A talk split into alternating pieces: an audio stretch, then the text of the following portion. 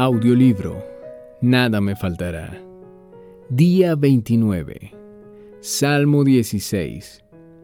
Cuídame, oh Dios, porque en ti busco refugio. Salmo 16.1.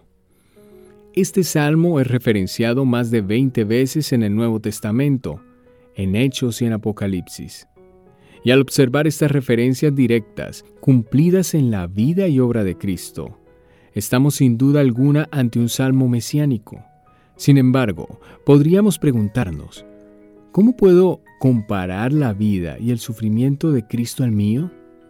Algunos pensamos que es algo pretencioso hacer esto. Otros, sin darnos cuenta, podríamos minimizarlo.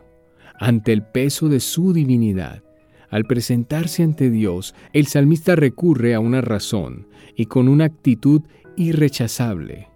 La razón es que en Dios busca refugio. Impulsado por una actitud de humildad, el salmista no recurre a sus propios méritos o fidelidad. Muchos estamos acostumbrados a decir las cosas correctas y confiamos en esto al acercarnos a Dios.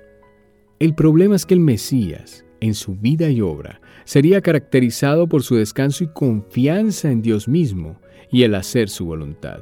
Por otro lado, nosotros podemos hacer esto, nuestra suerte, futuro, destino, y cada paso entre los hitos perdurables y significativos están formados por mosaicos, días, horas, eventos, acciones que pueden parecer insignificantes. Aún así, cada uno de ellos están en el designio y bajo el control soberano y diseño de Dios. En este salmo, David reconoce a Dios y sus atributos perfectamente reflejados en Cristo encarnado. Dios protector, Señor sobre todo, soberano, fuente de toda riqueza y bien, Dios de justicia y venganza.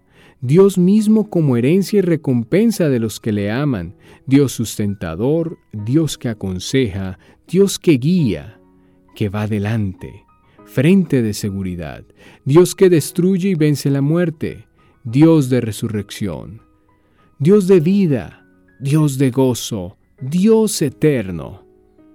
Aquellos que hemos conocido a Cristo, y le reconocemos como Señor sobre nuestras vidas, tenemos la esperanza de que en la unión con Él, no solo su sufrimiento es el nuestro, sino que todas las riquezas de gloria y esperanza las tenemos en Él. Esa vida en Cristo que recibimos no solo por su muerte, sino por su resurrección, la recibimos al momento de nuestra conversión. Somos beneficiarios de una esperanza que no se ve amenazada por ningún enemigo circunstancia y no es dejada al azar. Es una esperanza que descansa y está garantizada por el amor del nombre de Dios, su reputación, porque es parte de quién es Él y Él no compromete su reputación ni su fama. No es por nuestras bondades ni nuestras debilidades, sino por amor a sí mismo y a su gran nombre es la mejor garantía que podemos tener en la cual nos deleitamos.